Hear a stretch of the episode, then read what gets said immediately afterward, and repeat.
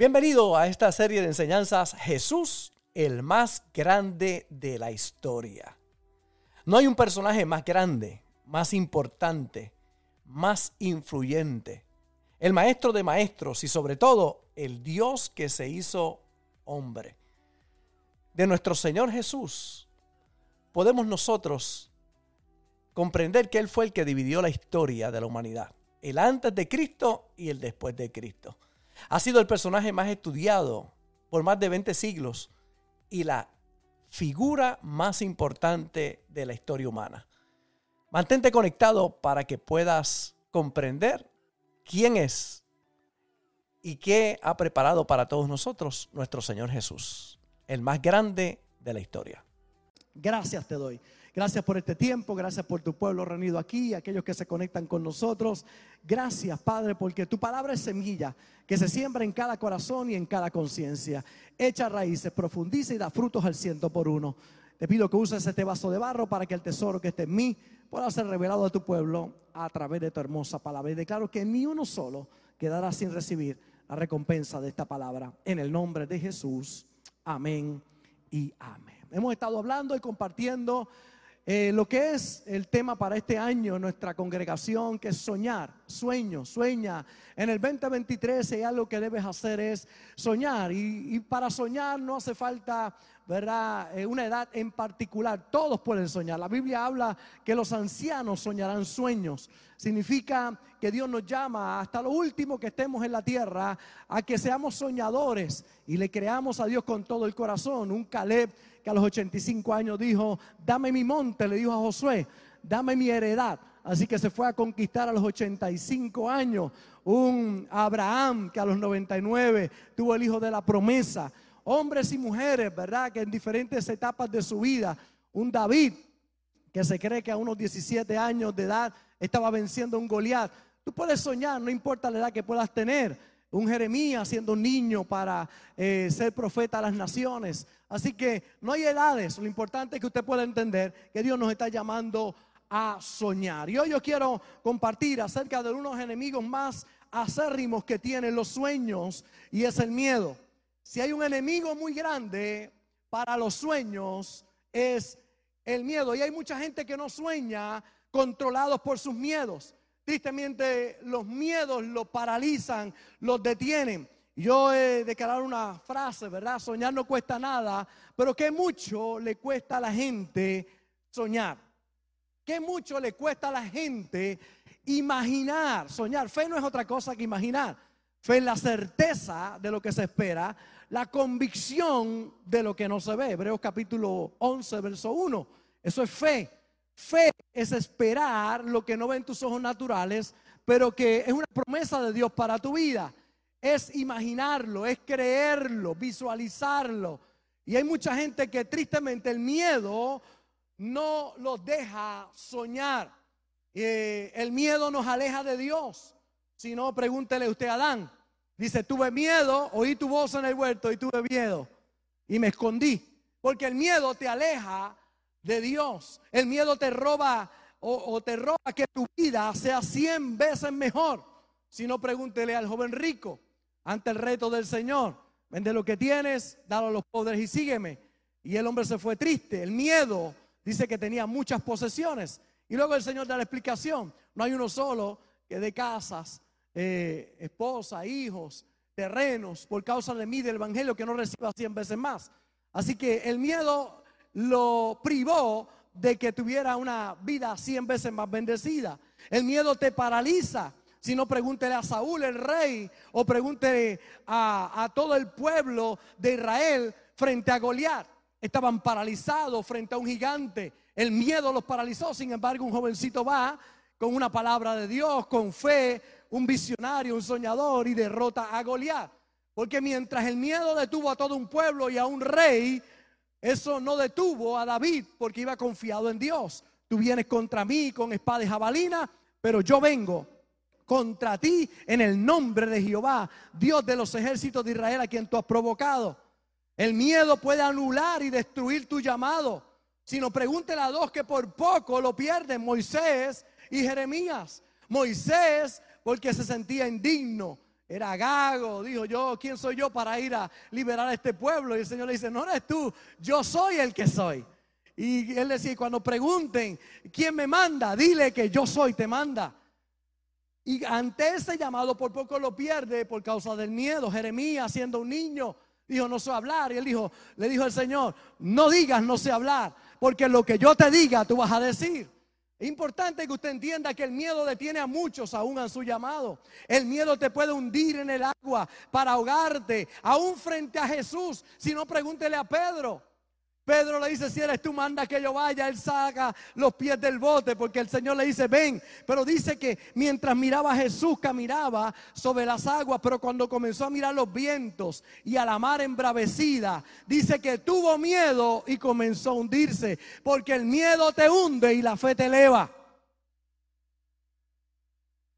El miedo te paraliza, te sabotea, te destruye, te deja en la zona cómoda te roba el potencial que hay en tu vida.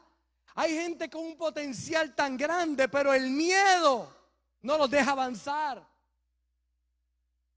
Si no estás subiendo en la vida, estás bajando. Si no estás creciendo, estás menguando. Si no estás prosperando, estás empobreciendo. Hay muchos que piensan que no son dominados por el miedo, pero cuando vas a lo profundo te das cuenta de que sí. Sus vidas no son lo que deberían ser, porque viven muy por debajo del potencial que tienen. Porque el miedo los detiene. Hay algunos que dicen, yo no estoy empobreciendo, gano lo mismo de hace 10 años. Si sus ingresos no han crecido, la inflación te está empobreciendo. Si sigue ganando lo mismo, el costo de vida todos los años sube. Significa que estás empobreciendo. Nadie queda neutro en la vida. O subes o bajas. No hay otra manera. El miedo nos ataca a todos, en todas las áreas de nuestra vida. Es el asistente que no invitas, pero siempre llega. Si no estás haciendo nada o aspiras a nada, no te molesta. Si aceptas todo lo que llega sin luchar, si te conformas con cualquier cosa, que es lo que le pasa a muchos cristianos, pues el miedo no te va a atacar. Pero a todo aquel que aspira a algo, a todo aquel que quiere mejorar, progresar, avanzar, estar mejor que ayer, el miedo lo va a invadir, va a tocar a las puertas de su corazón. Tristemente hay una frase que usan muchos cristianos, es que esa debe ser la voluntad de Dios. Ah, es que eso debe ser la voluntad de Dios. Y es que no conocen la voluntad de Dios. No conocen, voluntad no es otra cosa que el deseo de Dios para sus vidas. El deseo de Dios no es que estés mal, pobre, fracasado, enfermo, triste, derrotado, afanado, frustrado, desanimado. El deseo de Dios es que estés en victoria, que estés sano, que estés libre, que estés próspero, que estés sano, que le des para adelante en la vida. Y es como dice el romano, Pablo a los romanos les escribe, no os conforméis a este siglo, sino transformaos por medio de la renovación de vuestro entendimiento. Necesitas renovar tu mente. Entonces dice, para que comprobéis cuál sea la buena voluntad de Dios, agradable y perfecta. La voluntad de Dios es buena, es agradable y es perfecta. Así que si alguien le habla de una voluntad de Dios mala, desagradable e imperfecta, esa no es la voluntad de Dios. Y yo no le encuentro nada perfecto a la enfermedad. No le encuentro nada perfecto a la pobreza. No le encuentro nada perfecto a conformarse. Le encuentro todo lo perfecto a seguir hacia adelante porque la senda del justo es como la luz de la aurora que va creciendo hasta que el día es perfecto. Ahora mire esta otra versión, la nueva traducción viviente dice, no imite la conducta ni las costumbres de este mundo más bien, dejen que Dios los transforme en personas nuevas al cambiarles la manera de pensar. Permite que Dios te transforme cambiando tu manera de pensar. entonces aprenderán a conocer la voluntad de Dios para ustedes, la cual es buena, agradable y perfecta. Hay otra versión que me gusta mucho, y no vivan ya como vive todo el mundo. Al contrario, cambien de manera de ser y de pensar. Así podrán saber qué es lo que Dios quiere. Es decir, todo lo que es bueno, agradable y perfecto. Eso es lo que Dios quiere. Todo lo que es bueno, agradable y perfecto. ¿Qué Dios quiere para tu vida? Todo lo que es bueno, agradable y perfecto. Por eso, eh, si hay alguien que nos enseñó a soñar, fue el Señor. Necesitamos soñar. Nunca la voluntad de Dios será para que seas mediocre, perdedor, cabizbajo, negativo, pobre, sin esperanza o derrotado. Los hijos de Dios fuimos llamados a conquistar, a vencer, a levantarnos, a brillar, a prosperar.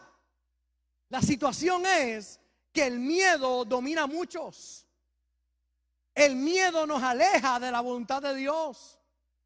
Cuando aspiramos a algo bueno, agradable, perfecto, llega el miedo a nuestras vidas. No te lances, tú no puedes, imposible, es difícil.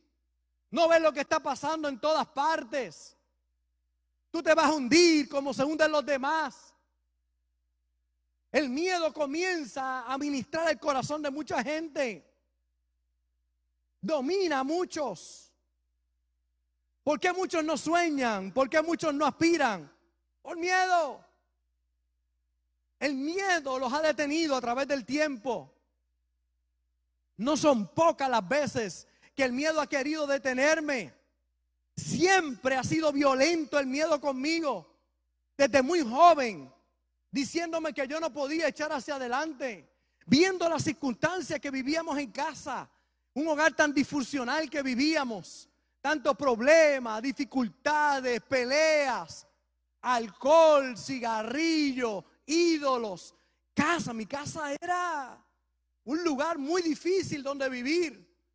Pero cuando Cristo llega a mi corazón a los 10 años, comienzo a soñar por un hogar mejor, por un padre transformado, por una madre bendecida, por una familia feliz. Y comienzo a soñar, pero el miedo venía a mi corazón una y otra vez. No podrás, imposible, vas a repetir lo mismo. Así que era una lucha en mi interior entre la fe y el miedo que dominaba mi vida. Tú no tienes esperanza, tú no tienes salida, no hay oportunidades para ti. Y yo vengo a decirte hoy que cada vez que el miedo viene a atacarte es todo lo contrario. Si te dice que no puedes es porque puede. Si te dice que no va a pasar es porque va a pasar. Si te dice que no hay oportunidad es porque sí la hay. Todo lo que quiere frenarte, detenerte. Desde muy joven yo sentí esa presión del miedo. Cuando aquella jovencita me dejó, pensé que me iba a quedar jamón, no me iba a casar nunca. Corazón destrozado, triste. Los solteros que están aquí, las solteras, hay esperanza para ti. Si el Señor me trajo la princesa de mi vida, si a este individuo Dios le trajo, este, pues, tú tienes esperanza. Si me la trajo a mí, ah, tranquilo. Pero el que está en la situación piensa, no hay oportunidad. Hay alguien que anhela estar contigo en alguna parte del mundo. A lo mejor el de Mabel está en China, no sabemos dónde anda ese muchacho. Pero ya nació. Ya nació, está en alguna parte. Tranquilo, tranquila, confía. Prepárate para que cuando la oportunidad llegue no te coja fuera de lugar.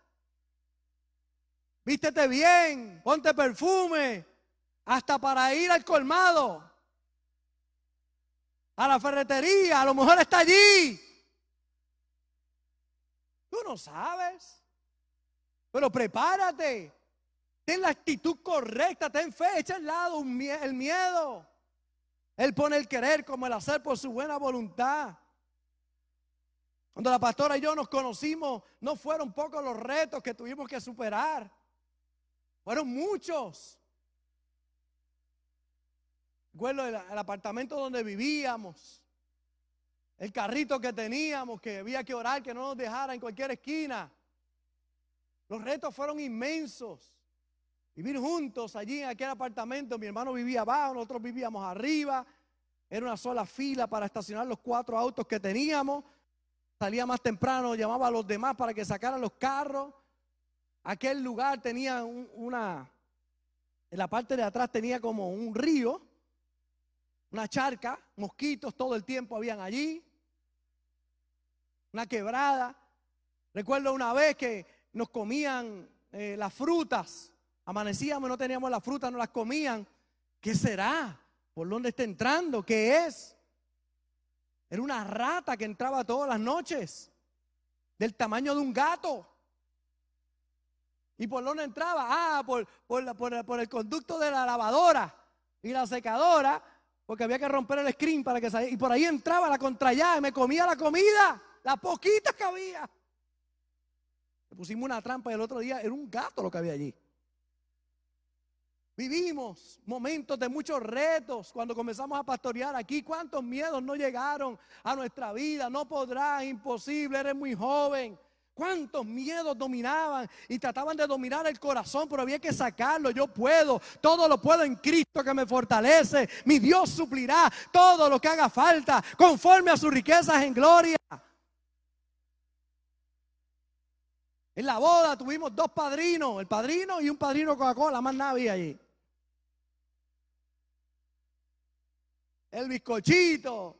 No hicimos ceremonia, no hicimos fiesta para nadie. Porque el dinerito que entraba no podíamos invertirlo en fiesta y en nada. No, no, era para, para arrancar esa nueva etapa de nuestra vida. Así que le dimos bizcocho y entrega las tarjetas a todo el mundo. Vamos, asalto, un asalto aquí. Fueron tiempos de, de muchos pensamientos. Miedo una y otra vez. Cada vez que aspirábamos a algo mayor. Venía a tocar la puerta del corazón. Y óigame, sigue pasando. Hoy estoy en un mejor, una mejor posición, en un mejor nivel. Pero a este nivel son más grandes los miedos que antes. Porque son más grandes los retos. Antes no había mucho que perder. Ahora hay que perder. Hay para perder. Pero no deja de ser el mismo tonto, bobo, miedo. ¿Dónde estaría yo si hubiese dejado que el miedo me dominara? ¿Cuántos ministerios no crecen y alcanzan cosas nuevas? Se quedan pequeñitos. ¿Por qué? Porque dejan de soñar. El miedo los domina. Un nuevo paso de fe. Creerle a Dios. Usar la fe. Creer que algo va a pasar. Todo lo que usted ve aquí es producto de la fe. Pero fue invadida por el miedo tocó a la puerta de mi corazón una y otra vez. De la pastora y mío, no podrás, imposible. No hay recursos, no lo vas a lograr. Cuando pensamos ahora en el terreno, ¿cuántas veces viene a tocar el corazón y le digo, te conozco bacalao, aunque vengas disfrazado? Sé que eres el robasueños, Sé que eres el que roba las aspiraciones. Sé que eres el que roba la salud de mucha gente. Te equivocaste conmigo, papá. Lo vamos a hacer en el nombre de Jesús. Por eso hoy, hoy vamos a echar fuera todo miedo. Porque tú fuiste llamado para hacer luz, para hacer sal de la tierra. Hay una parábola de Jesús que nos muestra esto claramente. Por eso estamos hablando de Jesús y los sueños. Jesús habló esto claramente. Dios hecho hombre. Los principios que cambian al hombre y transforman la mente son los de Jesús. Y hay un capítulo muy particular de la Biblia, capítulo 25 de Mateo habla del final de todo hombre y mujer cuando sea juzgado. Porque todos nosotros vamos a ser juzgados.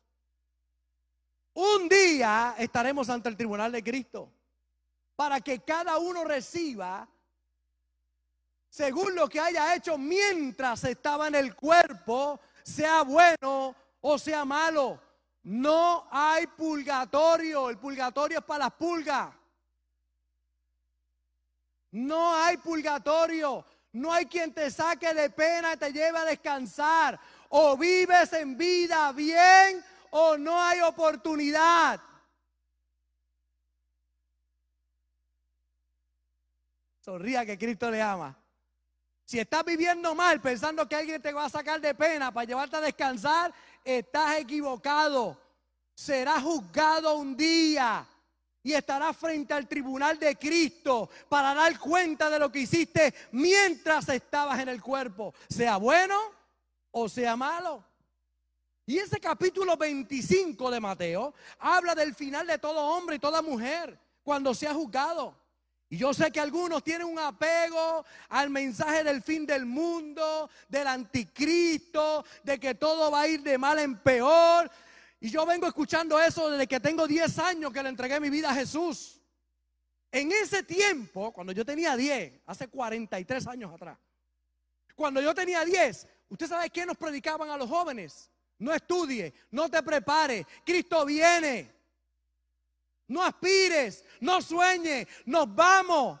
Sonará la trompeta y nos vamos. Y han pasado 43 años y muchos de esa generación ignorante, pobre, detenido, frustrado, deprimido por la mala interpretación de las escrituras.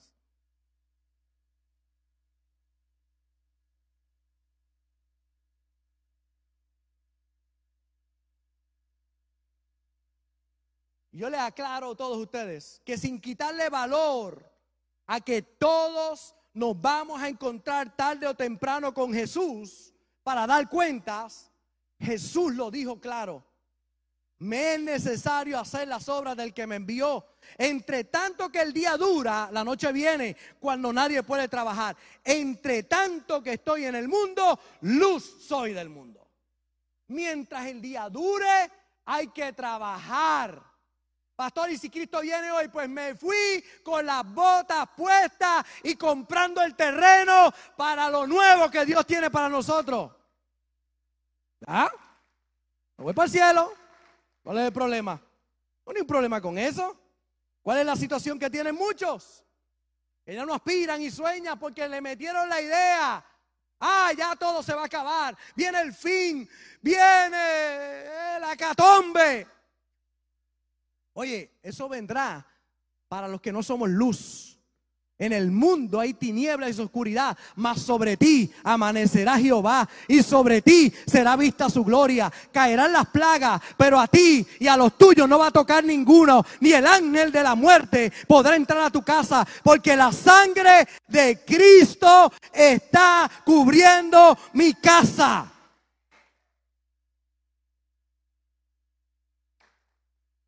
Para que tu cita con Jesús te encuentre trabajando, produciendo, brillando, triunfando, no derrotado y desanimado. Para los que usan ese texto y usan eso para manipular, Jesús viene a recoger una iglesia gloriosa, gloriosa, no derrotada, no frustrada, no sin sueños. Oye, si vas a usar las escrituras, oye, úsalas bien. Es una iglesia gloriosa. Es una iglesia en victoria. Es una iglesia que sueña. Es una iglesia que posee, que conquista. A nuestros jóvenes, óigame, jóvenes de esta iglesia linda. El mensaje fuerte y claro. Estudien, prepárense, aspiren, sueñen, trabajen duro y créanle a Dios con todo su corazón. Aspiren, piensen en grande. ¿A cuántos de los que vemos en este auditorio nos robaron sueños, metiéndonos miedo, diciendo que no podíamos, que era imposible? Por eso hoy es el día de levantarnos con fe. Y de nuevo, hay una parábola de Jesús que nos muestra esto claramente. Capítulo 25 del libro de Mateo. Y en ese capítulo 25 habla del final de todo hombre y mujer cuando es juzgado. Tres parábolas hablan ahí. Tres parábolas. Número uno, la parábola de los diez vírgenes. Cinco preparadas, cinco que no se prepararon. El esposo venía a recogerlas, cinco fueron y buscaron aceite y se prepararon, cinco fueron insensatas y no se prepararon. Cuando llegó el esposo, tocó la puerta, las cinco preparadas estaban listas, pero habían cinco que no estaban listas. Y entonces le dijeron a las que estaban listas, dame de tu aceite, porque acaba de llegar el esposo. Y dice, no, no, no, no, no, no. Yo busqué y fui diligente. Ve y tú busca el tuyo, pero yo no voy a perder mi cita con mi Señor. Así que cinco no se prepararon.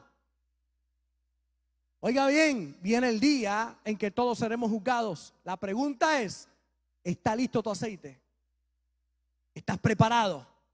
¿O estás jugando, iglesia? ¿O tienes un pie en la iglesia y otro en el mundo? Un pie sirviendo a Dios y otro en el pecado. Ajusta tu vida. Cuando el esposo llega y toca la puerta hay que estar listo.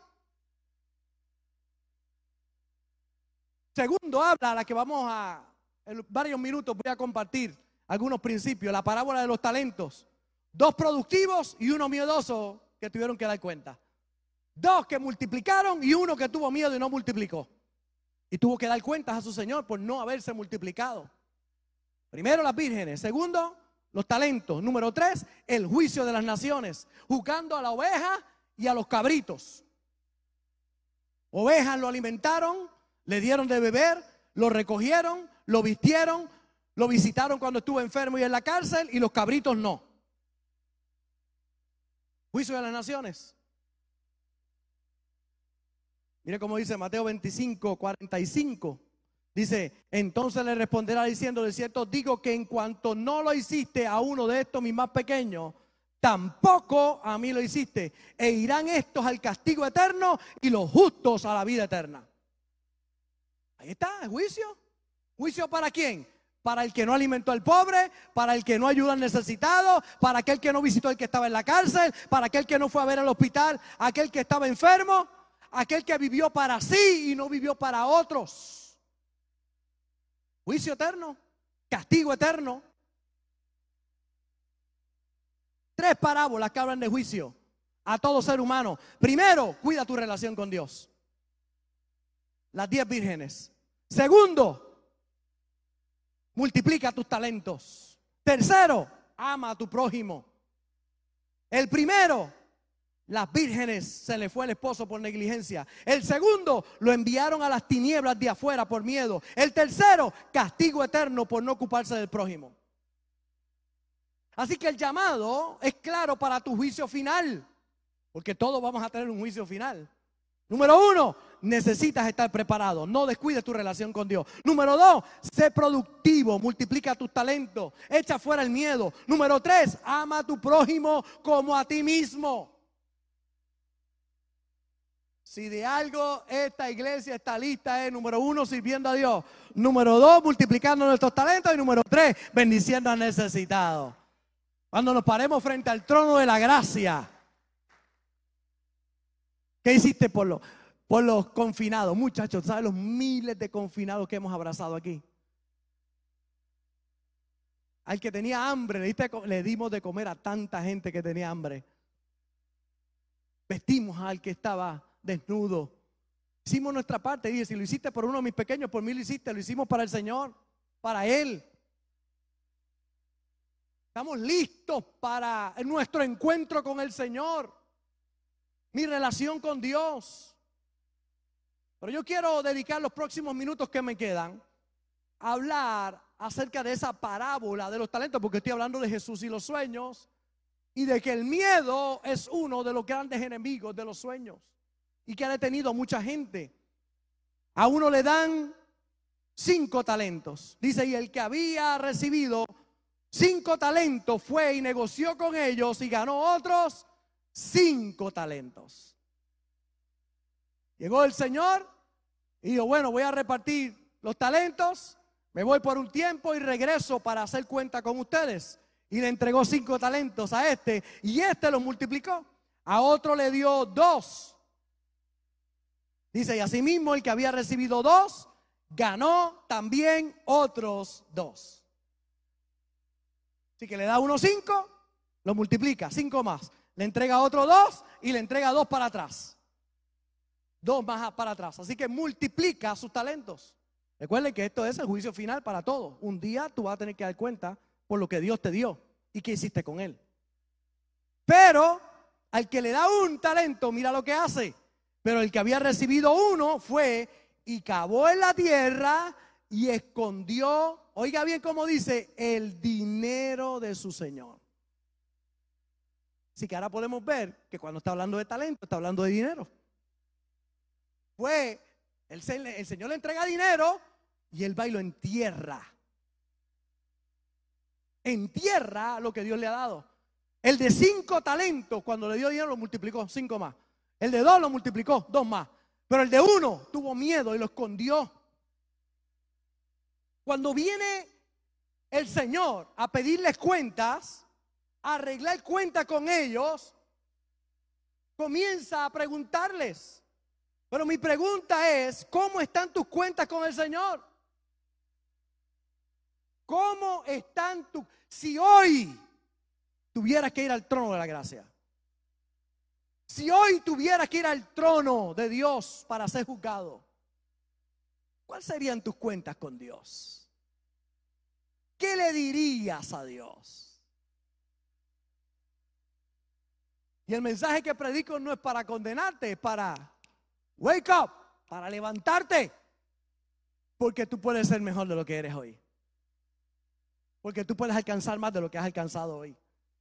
Y hoy creo con todo mi corazón que hay gente que está al alcance de mi voz, que este año, este nuevo año va a ir de aquí a acá. Va a ir a crecer, va a prosperar, va a avanzar, se va a multiplicar en el nombre del Señor. El de cinco lo multiplica, el de dos lo multiplica.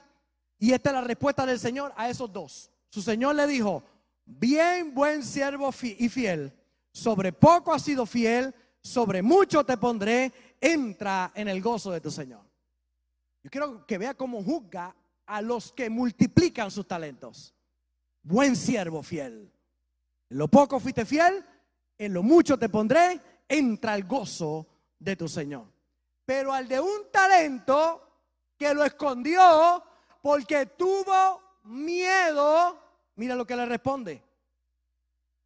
Pero llegado también Llegando también el que había recibido un talento, dijo, Señor, te conocía que eres hombre duro, que ciegas donde no sembraste y recoges donde no esparciste. Y oiga, en ninguna parte, en ninguno de los otros dos dice eso. El Señor no era malo. Lo que pasa es que este pensaba que el Señor era malo. Y hay gente que piensa que Dios es malo. Y hay otros que pensamos que Dios es bueno. ¿Cuántos piensan que Dios es bueno? Pero hay gente que piensa que Dios es malo. Y aquí hay uno que piensa que eres malo.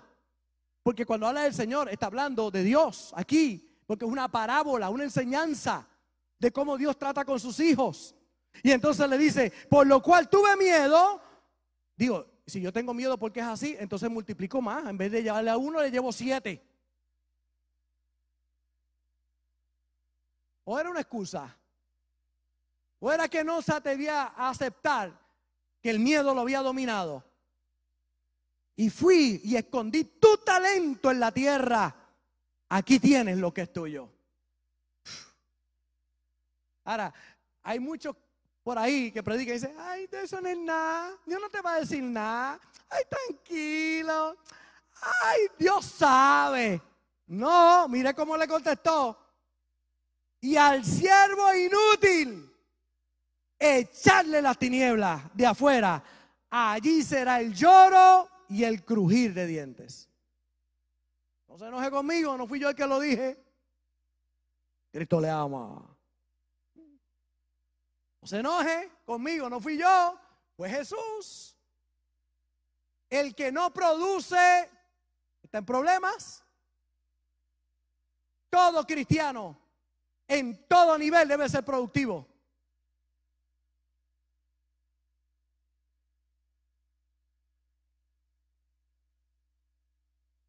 Aquí hay un hombre que no había ganado, pero tampoco había perdido. Y él pensaba que eso estaba bien. Y hay gente que piensa, yo no he ganado, pero tampoco he perdido. Estoy bien. No estás bien. No estás bien. Yo voy a la iglesia, yo estoy allí. Tampoco estoy en el mundo. Yo voy y piensan, no han ganado, pero tampoco han perdido y piensan que están bien. Se llama vida los tibios. El frío sabe que está frío. El caliente en el mejor lugar. El tibio lo vomitaré de mi boca. El que ni na ni na. Ni aquí ni allá. Eso con un bailecito, ¿verdad? Ni aquí ni allá.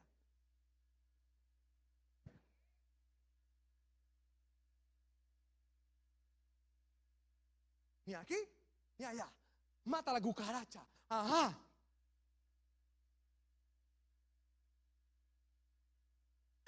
Tengo que hacer algo eh, para que se rían porque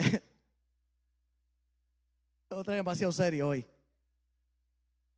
Algunos que dijeron, ¿por qué no vine el despedida de año y me tocó hoy venir al culto? Así hay algunos que no ganan pero no pierden. No ganan el matrimonio, pero tampoco pierden. Están ahí. No ganan en el trabajo, pero no pierden. No ganan en Dios, pero no pierden. Ellos piensan que eso está bien. No gano, pero no pierdo. Y eso no está bien para Dios. No me arriesgo en la vida, pero vivo una vida normal. No me atraso, pero tampoco avanzo. Creen que ausencia de maldad es bondad.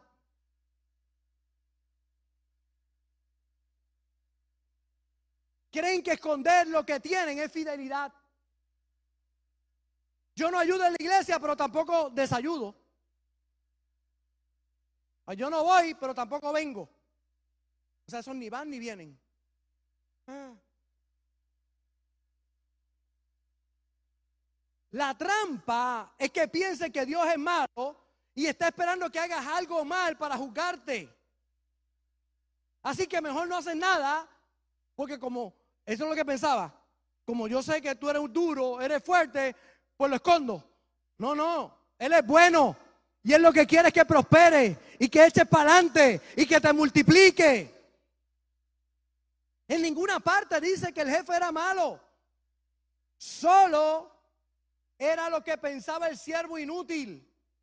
No produzco, pero no pierdo. Vivo una vida promedio. Soy mediocre. Y Dios desea que aspires, que te multipliques, que crezcas, que te expandas. Muchos se quedan en lo poco por miedo a soñar. Pastores, que crecer es un riesgo.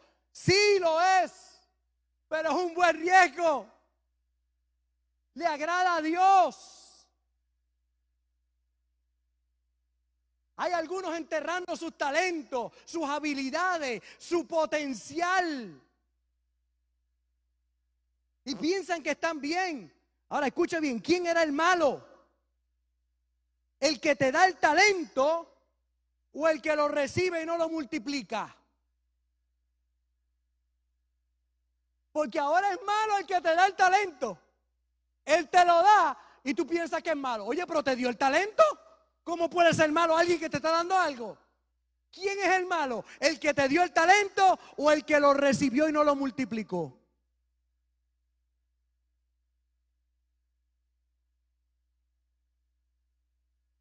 Respondiendo su señor le dijo, siervo malo y negligente, si tú sabías o pensabas que ciego donde no sembré y que recojo donde no esparcí, por tanto, debías haber dado mi dinero a los banqueros y al venir yo hubiera recibido lo que es mío con los intereses.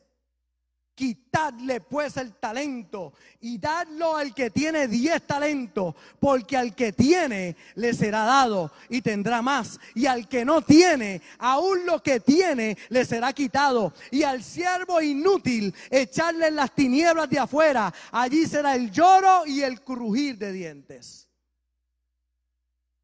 El malo no es el que te da el talento, es el que no lo multiplica. Santiago 4:17, el que sabe hacer lo bueno y no lo hace, le es contado como pecado. El miedo venció a este hombre y lo detuvo de multiplicarse. Hay personas que lo poco que tienen lo entierran y piensan que están siendo fieles a Dios. No gano, pero no pierdo. Algunos dicen, prefiero poquito y seguro que arriesgarme y soñar. El miedo los, tiene alejados de lo que Dios tiene para sus vidas. Cuando yo veo que fue arrojado al lloro y al crujir de dientes, me pongo a pensar, ¿por qué el lloro y el crujir de dientes?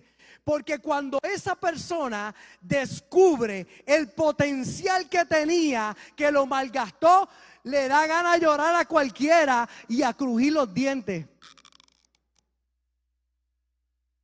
¿Cuántos alguna vez se le ha pasado una oportunidad y usted cruje los dientes?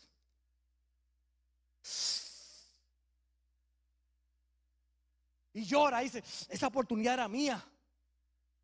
Esa bendición era mía.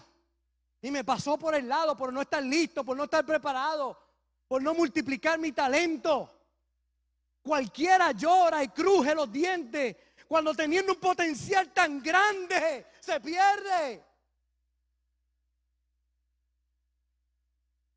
Pregunta que te hago en el día de hoy, comenzando este año. ¿Qué has hecho con lo que Dios te ha dado? ¿Qué has hecho? Estás durmiendo el sueño de los injustos, porque los justos no son los injustos. Los que viven en un letardo, los que viven en la vida que le va y le viene. No para adelante, pero tampoco para atrás. Estoy ahí. No, eso no le agrada a Dios. Dios quiere que multiplique, que produzca, que adelantes.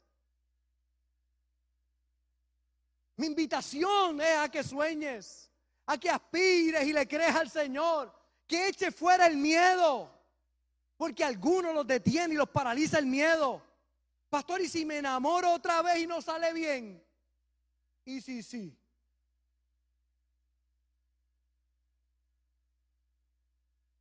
Es que no me es que me da miedo. Los miedosos nunca han podido alcanzar nada. Los que se dejan dominar por el miedo yo me atreví a lanzarme por esa potranca que tengo ahí. Me lancé. En Casa España la conocí. En una actividad de jóvenes me la llevé y la pasé. Esa noche yo dije, esta es mía, mía, mía. Me la llevé y la pasé por todo Casa España. Y soñamos, ese día soñamos. Ah, esta es mi casa y te invito. Estos son mis cuartos. Y yo, ah, fue esa noche, esa noche. soñando con ella. Después que conocí a la suegra al final que la vino a buscar por una pesadilla, pero tranquilo que los sueños se cumplen. Y si me arriesgo y fracaso, te levantas otra vez. ¿Cuántas veces no he fracasado? Son demasiadas. ¿Cuántas veces he emprendido algo nuevo? Ahí te dice, pastor, hicimos esto y no funcionó en la iglesia. Lo malo es no hacer nada. Pastor, nos equivocamos en esto, nos volvemos a levantar otra vez y volvemos otra vez. Hicimos esta actividad, no salió como era, volvemos. Lo malo no es fracasar, lo malo es por miedo de detenernos. Dejar de emprender. Los cristianos nunca fracasamos, o ganamos o aprendemos. Fracaso es rendirse, fracaso es tirar la toalla, fracaso es decir ya no hay oportunidad. Y si diezmo y ofrendo y no me alcanza. Si como quiera no te alcanza. Si como quiera vives pillado. Como quiera vives mal. ¿Por qué no metes a Dios en la ocasión? ¿Por qué no honras a Dios con lo mejor de tus manos? Y mira lo que la palabra de Dios dice, abriré las ventanas de los cielos y derramaré bendición hasta que sobre y abunde sobre tu vida. No es que no diezmas porque no te alcanza. Es que no te alcanza porque no diezmas. Por eso necesitas poner a Dios primero. Porque si lo metes a Él, Él te va a dar y te va a sobrar. Algunos ni se imaginan lo que Dios haría en sus vidas si ellos dejaran al lado el miedo. Algunos le dan a Dios con reservas. Algunos no dan lo que deberían dar por miedo. Pero es que me va bien. Es que ni te imaginas cómo te irías si lo hicieras como deberías hacerlo. De todo lo que a mí me entra, yo saco los diezmos para Dios. Personal, en el negocio, en todo lo que hago. Todo lo que llega a mis manos, lo diezmo y lo ofrendo para Dios. Le creo a Él, porque Él es el que suple todas mis necesidades. Pero viene la mentalidad y si no te da, y si no funciona, y yo te digo, y si sí, y si sí, y si creo y no me sano, pues te vas para el cielo, te moriste, te vas para el cielo. Pero y si sí.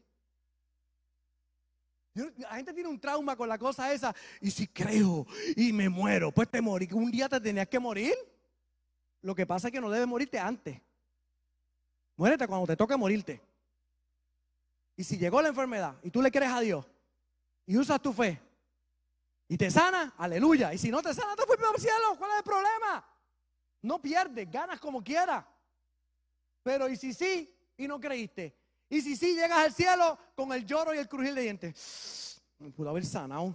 Pude haber.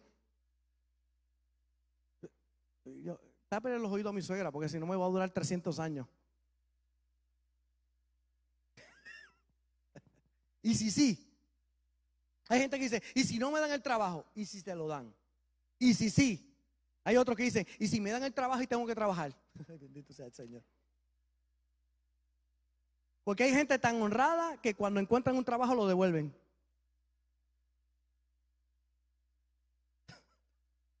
Honrado. Ese miedo te traga tu gozo, tu paz, tu potencial. Por eso hoy no permitas que el miedo te robe. Porque un día, mi hermano, vas a tener que dar cuenta por tres cosas. Una, por tu relación con el Señor, que estés listo cuando Él viene a recogerte. Dos, por la multiplicación de tus talentos. Y tres, por la ayuda del prójimo y darle al necesitado. Porque si no lo hiciste por el necesitado, no lo hiciste por el Señor. Y un día te va a buscar por eso. Por eso, cada vez que en la iglesia tomamos ofrendas para las misiones, mi hermano, sea el primero ahí en dar. Porque quizás usted no pueda ir con sus pasos, pero puede ir con sus pesos. Quizás usted no puede ir presencial, pero usted está yendo con su vida, porque el dinero, cuando usted trabaja y entrega vida y tiempo y salud a su trabajo, le entregan dinero. Significa que su dinero significa que eso, tiempo, esfuerzo, vida. Cuando usted da su dinero, usted está dando su vida, su esfuerzo para que otro tenga vida, para que otro hacia adelante, para que otro también pueda comer. Sea usted el primero de honrar a Dios, bendiciendo al necesitado. A veces me conmueve el corazón ver gente dando organizaciones. Yo, mi hermano, usted es donde usted quiera dar el dinero. Organizaciones que todo se va en la burocracia, en la administración, en el presidente, vicepresidente, secretaria, el tesorero, en todos ellos. Y no llega el pobre lo que tiene que llegar. Cuando usted da el dinero aquí en esta iglesia, llega directito allá a las montañas, al necesitado, porque quitamos toda esa burocracia del medio. Por eso yo me encargo yo mismo de llevarlo. Yo no tengo un pastor que está jugando con esto, yo estoy muy en serio con esto. Y el día que yo no pueda ir, estoy preparando a mis nietos para que vayan. Esos van a ir por mí a las montañas allá, a bendecir al necesitado.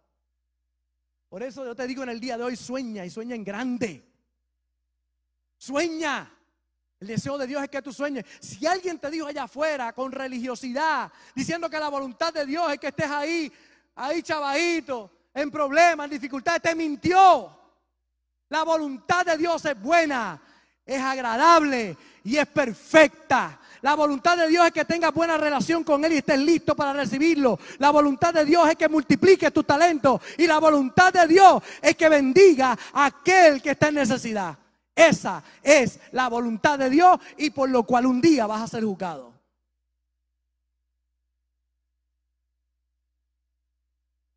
Amén. Era una gran oportunidad de darle un aplauso al Señor, buena gente ahí. Bien bueno. Cierro con esto. Hoy fui por encima del plato. Habacuc, capítulo 2, verso 1. Mire, ¿usted sabe qué está haciendo Habacuc? Se está quejando. La cosa está mal, la violencia. Lea Habacuc, capítulo 1. La violencia se trepó, eh, hay dificultades, esto está malo. Él se está quejando, quejando. Delante de Dios se está quejando. Esta es la respuesta de Dios a los quejosos. Esta es la respuesta de Dios a alguien. No estoy hablando de cualquiera. Abacú era un representante del cielo, pero era, estaba, había ido a otra iglesia, no había ido a Fuente de Agua Viva. Estaba negativo, todo está malo, esto, esto me apesta todo. Todo está malo, el mundo está terrible, esto. Y Dios le contesta, Dios le contesta aquí. Mira lo que dice Abacú capítulo 2, verso 1. Sobre mi guarda estaré y sobre la fortaleza firmaré el pie, dice Abacú, y velaré para ver lo que se me dirá y qué he de responder tocante a mi queja. Y entonces Dios le contesta. Él se queja de que todo está mal, de que hay problemas, y Dios le contesta. Y Jehová me respondió. Mire la respuesta de Dios a los que se quejan por los problemas que tienen. Escribe la visión. Escribe la visión y declárala en tablas para que corra el que leyere en ella. Uh, la visión que tú tienes, pone a correr a la gente. La que yo tengo tiene a la gente corriendo.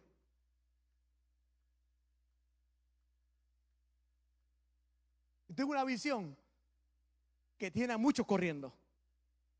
Me tiene a mí asustado. La pastora está corriendo. En casa, nuestra visión personal, estamos corriendo, corriendo, corriendo, vamos a prosperar, vamos para adelante. Mi relación con Dios, mis talentos se multiplican y voy a ayudar a todo el que pueda en el camino. Escribe la visión y declara en tablas para que correr el que, el que leyera en ella, aunque la visión tardara aún por un tiempo, más se apresura hacia el fin y no mentirá, aunque tardare, es espéralo, porque sin duda vendrá, no tardará. Uh.